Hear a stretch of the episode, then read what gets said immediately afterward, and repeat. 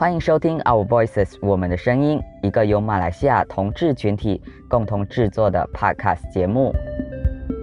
邀请你一起来认识马来西亚同志朋友的自我成长历程。究竟节目首播的来宾会是谁呢？敬请期待。大家好，我是主持人豆子。今天我们有我们首播的嘉宾，请他自我介绍一下。大家好，我是炫宇，我是这一次的嘉宾。嗯嗯，很荣幸今天被第一集就被呃邀请上节目。当我要做这个节目的时候，脑海里可能有几个人是我希望能够邀请的，那轩宇就是其中一个。你好像那时候也没有见了解的很细节，然后你就答应了，这样对不对？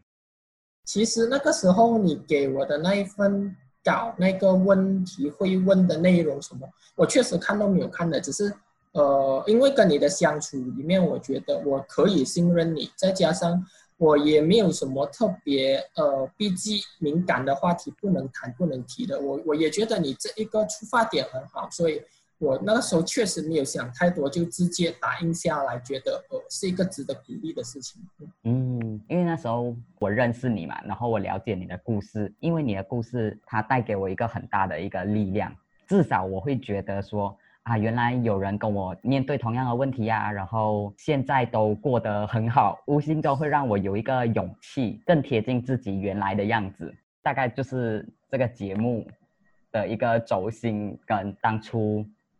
之所以我想要做的原因，就是希望透过这样子的一个一个很短，可能三十分钟这样子每一集，然后请一个嘉宾上来，就是分享自己的故事。或许在听节目的你，能够听到的话，他故事上跟你的自己的人生经验有一些共鸣的话，或许能够给你一点勇气，然后让你也不会这么孤单。那还有没有别的是你想要希望跟大家分享的一些事情？今天。或许你听到我这一把声音，你的呃脑海中有很多的疑问、顾虑，就想：哎，这个人怎么感觉就呃，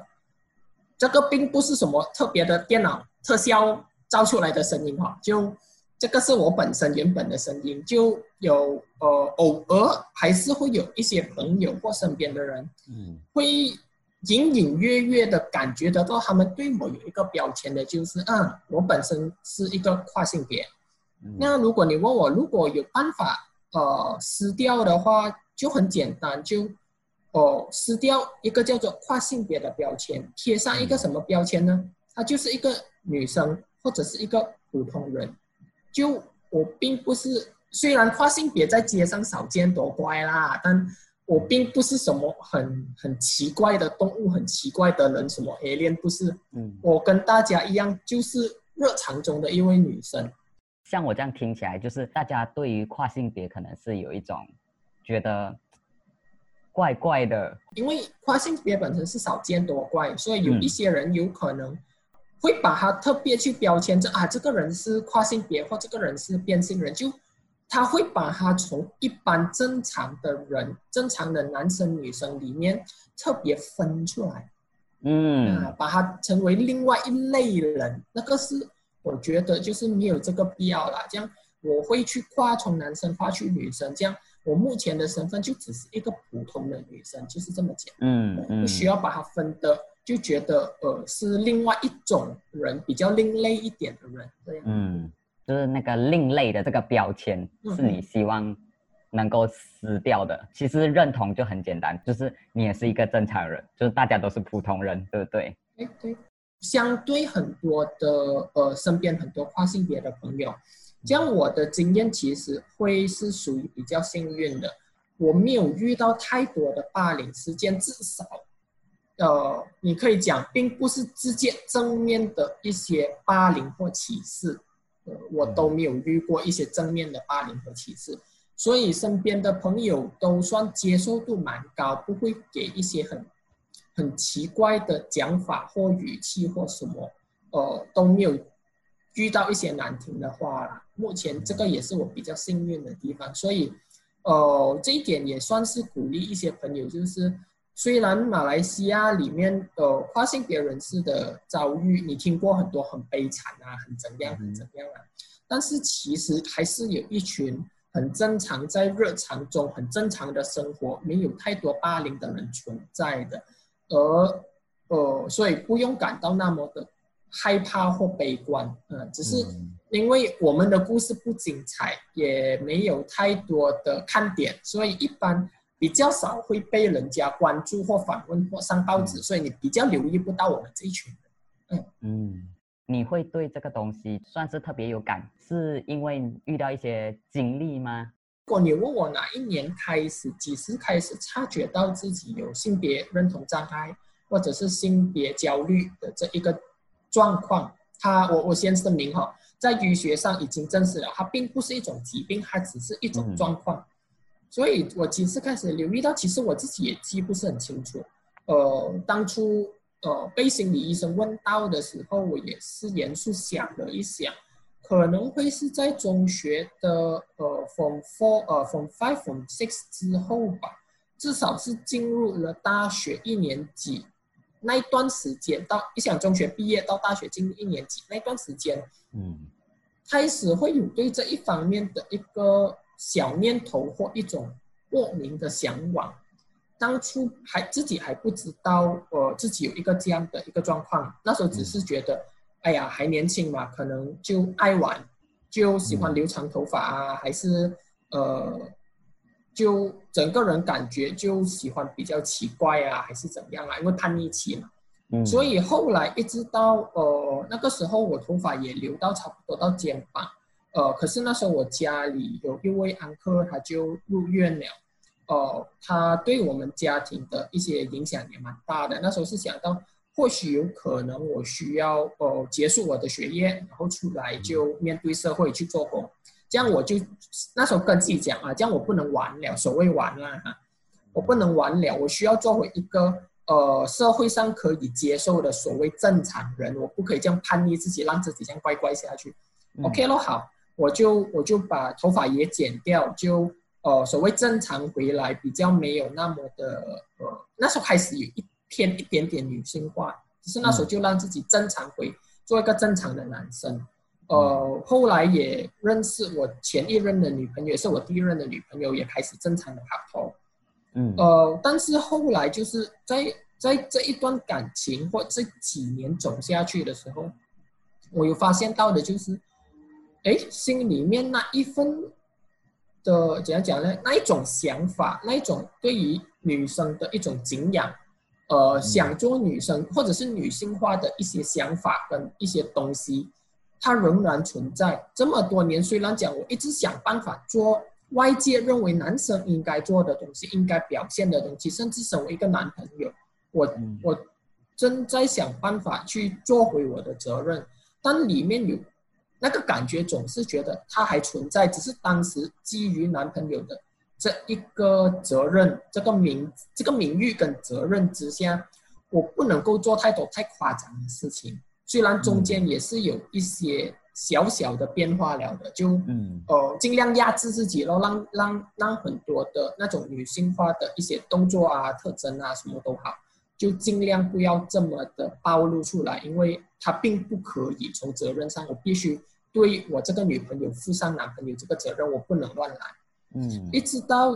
呃几年前我跟他和平分手，那分手主要是因为其他的原因啦。这个你问我有有关系吗？有，他多或多或少一点点小关系，但是主要也是因为大家要的东西不一样，所以分开，并不不完全是因为跨性别的问题。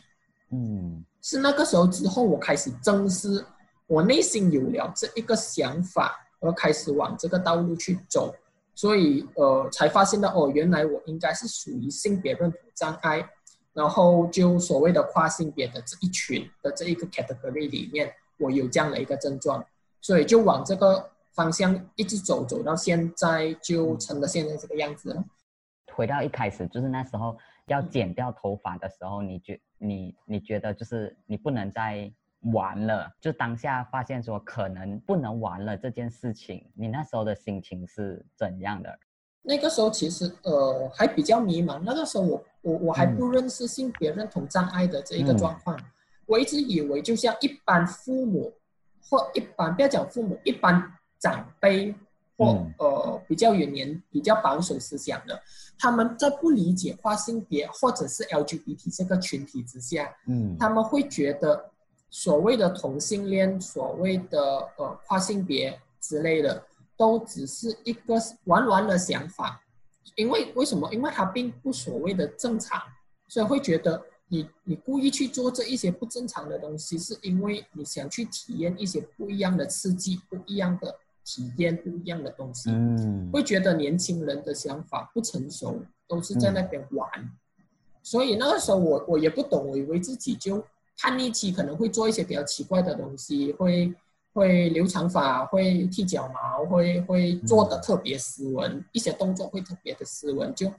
就对啦。你在正常人眼中，我特别怪。呃，当然，我我那时候上课，我留着长发，也被一些身边的的同学那时候有讲过的。哇，轩你你这样看上去很像女生嘞，不能嘞，真的，我我不能嘞。你你这个形象真的不能，你仔细剪一剪，去去找一下你形象这样。呃，那时候。就无知的我会觉得，呃，那时候任性嘛，就觉得，哎，我就喜欢这样啊，我就喜欢这样的一个造型，这样的一个套路啊，就我不影响你，你管我，就我我开心就好，我不影响大家。嗯，呃，那时候真的是那种觉得自己在玩的心情，就是一种叛逆的心情，所以那时候只是觉得啊，我不能玩下去，我要收拾心情，而没有完全领悟到，其实这一个是一种性别认同障碍的一种。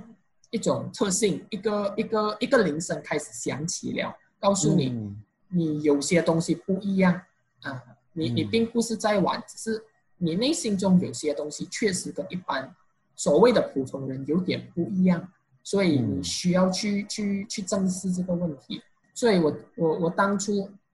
也是有跟我的女朋友那时候还在一起了，后面几年有跟她说，就是有些东西我只能尽量的克制。但那时候我也我也认清了，就是这一个性别认同障碍的这个状况，它是我生命的一部分，我没有办法完全把它挪走，这个是不可不太可能的事情。它它它就是你的一部分，你拿走了那个不是你来的，你每天就感觉有点像个演员在装。呃，所以我只可以跟他讲，我只是像一个有有有一点瑕疵的一块剧，就呃性别认同障碍本身。当初我只能跟他说，它是一种呃类似瑕疵的东西，但它必须是跟我是一体的，我我没有办法分开。这个就是我你能接受的，就是一个这样的。我只是我理解这个瑕疵跟它后面会带来的一些后果，我能做的只是把它减到最低，也把这件事情对大家双方的感情想办法把它减低到最低的伤害。这个是我可以做的事情，嗯，就是在跟女朋友在谈的时候，你能够接受自己的这样的一个状态，就我不是很清楚说你的，呃，你当时觉得的瑕疵是怎么样的一个？这个是我我用一个比较比较具体形容让对方听得明白的一件一个形容词罢了，它并不是讲真的是瑕疵，指的是一个不好的东西。当然，如果你问我，在我因为要捍卫这段感情，因为我当时我女朋友相对比较保守，她，嗯，她不容易接受一件这样。因为你是想你你拍的明明是一个你拍拖明明是一个男生，然后突然间他有一个这样的东西，很多女生自然会不安。这个我理解。所以瑕疵这一个用词本身也算是做一种安慰跟辅助，呃，跟怎样讲呢？就是要稳定这段感情当时的一个用词，虽然。我知道它并不完全是一个不好的东西，它并不是，它只是我我是我已经发生的一个状况，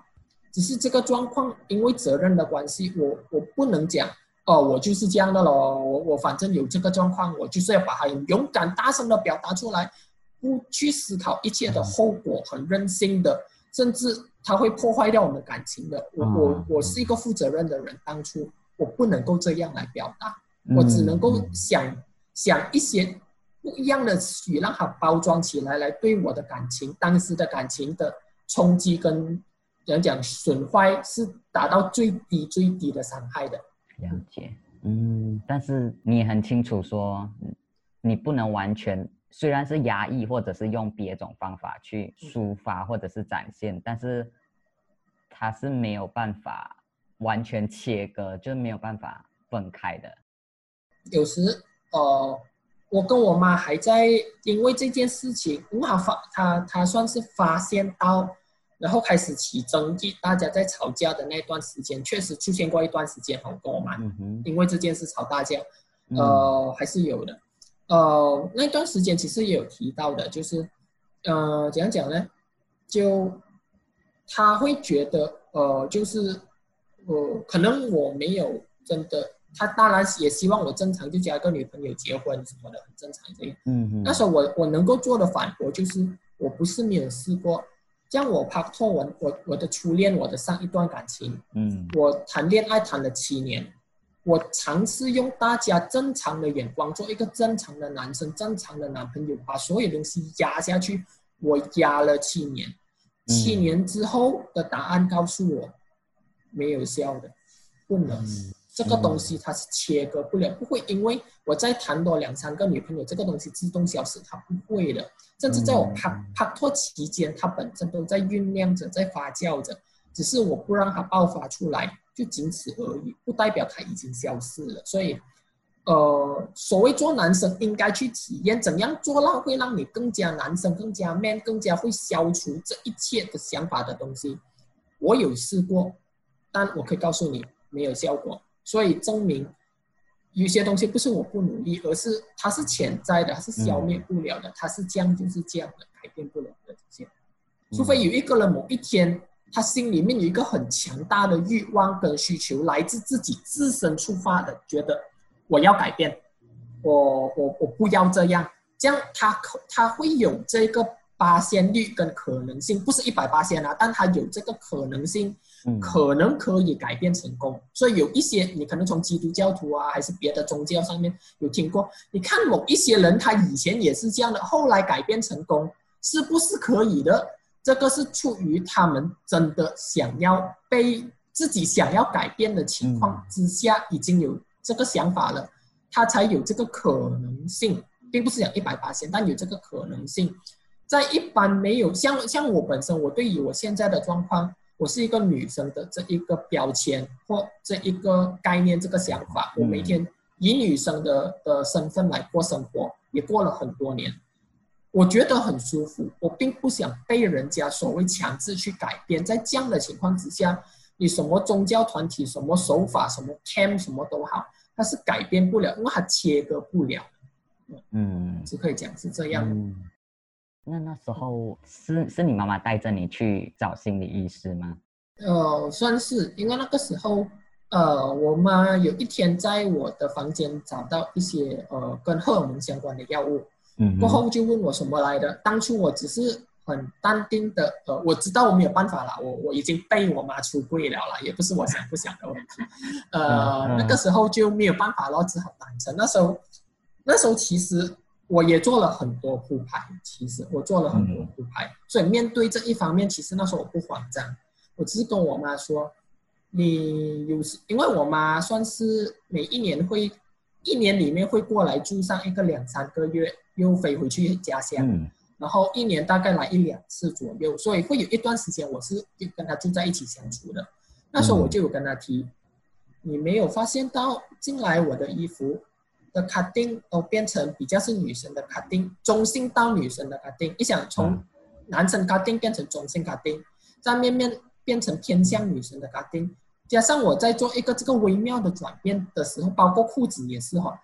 呃，我在做这个微微妙的改变的时候，我我自己才发现到，我就问他，没有发现到我的衣服的扣子从左边变成了右边了没有？我妈以前做过裁缝。我讲没有，你会察觉不到这个东西的。拉链从左边变成右边，你想左手的变成右手的，然后纽扣从左手的变成右手的，我讲你没有留，察觉不到这个东西的。而且加上我的裤子慢慢越买越中性化，然后甚至有一点偏女性化的，没有理由你察觉不到的。换句话说，很多时候我们在做一些微妙的改变，父母察觉得到。嗯只是很多时候他选择捅破跟不捅破罢了。嗯，只是当你这个铺排铺的越久，他慢慢习惯了你这样，到最后大家真的去动到这个敏感的课题、敏感的点的时候，那个伤害其实不大。比起就是你今天明明是一个正正常常穿的很男生很 man 的衣服，第二天马上穿的很女生很什么，然后就跟他讲妈我要你马上出柜跟他讲妈我就是一个跨性别。你你你，大家想象一下，你爸明天突然间穿个连身裙、化个妆、戴个假发出来，你都接受不了。不要讲你的家人，大家都接受不了，因为太突如其来了。所以这个是我本身一个做法，嗯，就是一点一点的铺排。所以当我妈发现到的时候，发现到我的一些药物啊是什么的时候，就呃，应该是跟我姐有商量，我姐就预预约了一个心理医生，嗯，然后就带我去看心理医生，类似就。我妈也是有放话，就是类似希望心理医生把我治好这样。但其实我觉得我跟我心理医生同时都明白，就大家知道什么事情都知道治不好的，所以就呃 OK 咯，他要我诊断，我去诊断下咯，结果也也去了十个疗所谓的疗程的，嗯嗯，十个 session 啊，不是疗程，嗯嗯，就去见心理医生，因为一个 session，心理医生当初只是要做一件事情，就是确保你并不是因为有其他。精神的状况，例如可能你小时候遭受过什么啊，或某一件事情对你的打击特别大，还是什么，嗯，而造成你现有的状况，嗯，你想你现在想要做女生的这状况，并不是因为其他的精神伤害、精神压力、精神疾病所影响到的情况之下，基本上你就是没有问题的，就是因为性别认同障碍本身就不是一个病，只要。可能你小的受到一个很大的伤害，可能他把那个伤害治好了，你就没有了这个概念啊。这个可能，因为它是一个心理创伤而造成的一个后果。嗯，它并不完全是心理认同呃性别认同障碍。而我本身他 check 完了根本没有其他的症状，所以我最后我我就只是一个很纯粹的性别认同障碍。对，在心理学的那一个教科书里面，它根本都不是一个问题，所以。到最后他也释放我了，所以就没有事情就就很好了啊。只是我妈到最后，她还是呃接受不了这个后果啦。他整天跟我讲：“你不要拿那个医生的的 result 出来答我。”我跟你讲，没有用的。他们收了钱的，他们要讲什么都可以的。OK 咯，你要我看心理医生，我看完了你不接受，我没有办法。这样这个是，他就不是一个可能在妈妈的眼里，他就不是一个很奇怪、很突兀的一件事情。呃，沟通了一段时间过后，我终于察觉到他内心的不安是什么。很多朋友会跟我讲，我很勇敢。呃，他讲啊，轩宇，你真的很勇敢，你可以这样做。其实不完全是的。呃，我勇敢是一回事，但我必须去感谢。呃，好像我的母亲、我的家人他们，为什么呢？因为我们勇敢，但他们不勇敢。我们。不一样，比较特别的表现，比较特别的穿着。嗯，我们勇敢，人家讲什么我们无所谓，但他们不勇敢，他们必须需要面对很多来自朋友、来自邻居、来自我跟他彼此认识的人的质问、的疑问。诶，中么他这样的，他什么事情？我妈不回答，我妈很害怕遇到这种问题，所以我理解到最后，我能够理解跟达成的一些所谓的。呃，私底下就跟他暗中达成的一个协议就是好，那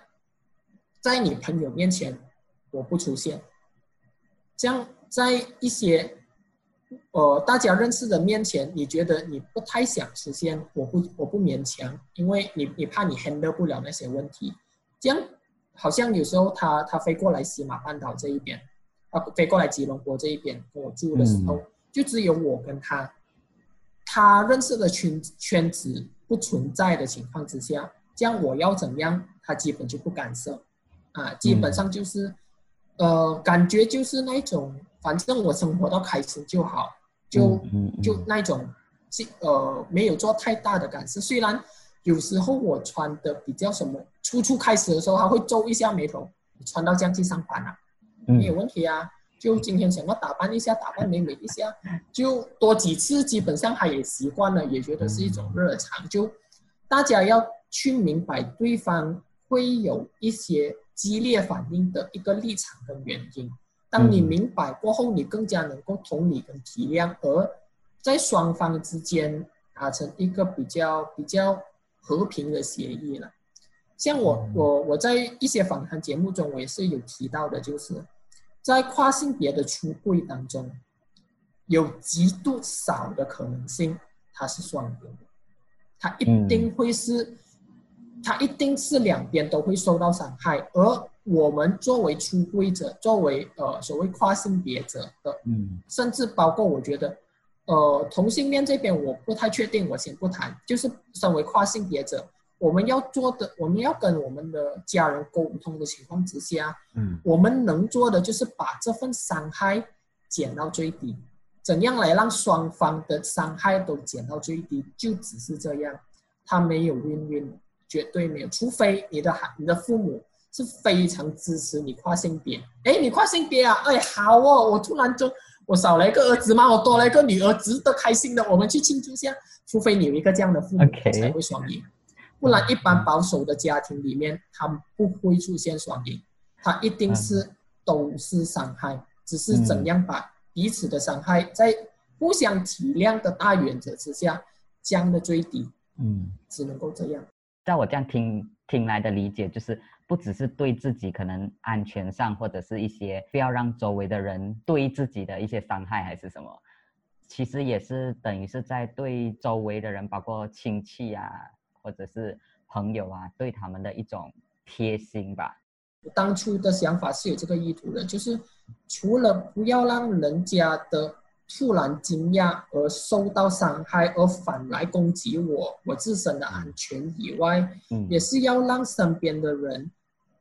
呃，怎样讲呢？在我改变的这个过程中，他是舒服的，他是适应的来的，他的起伏没有这样大，对他们的伤害。也是比较小的，因为他们慢慢一点一点的看着那微微每一次一点一点微微的改变累积起来的时候，他们已经习惯了这个人就是正在改变。我不知道会变什么，但他他进来他就是这样，就慢慢习惯了之后，那个对对我也好，对大家也好，彼此的伤害其实会是最小的。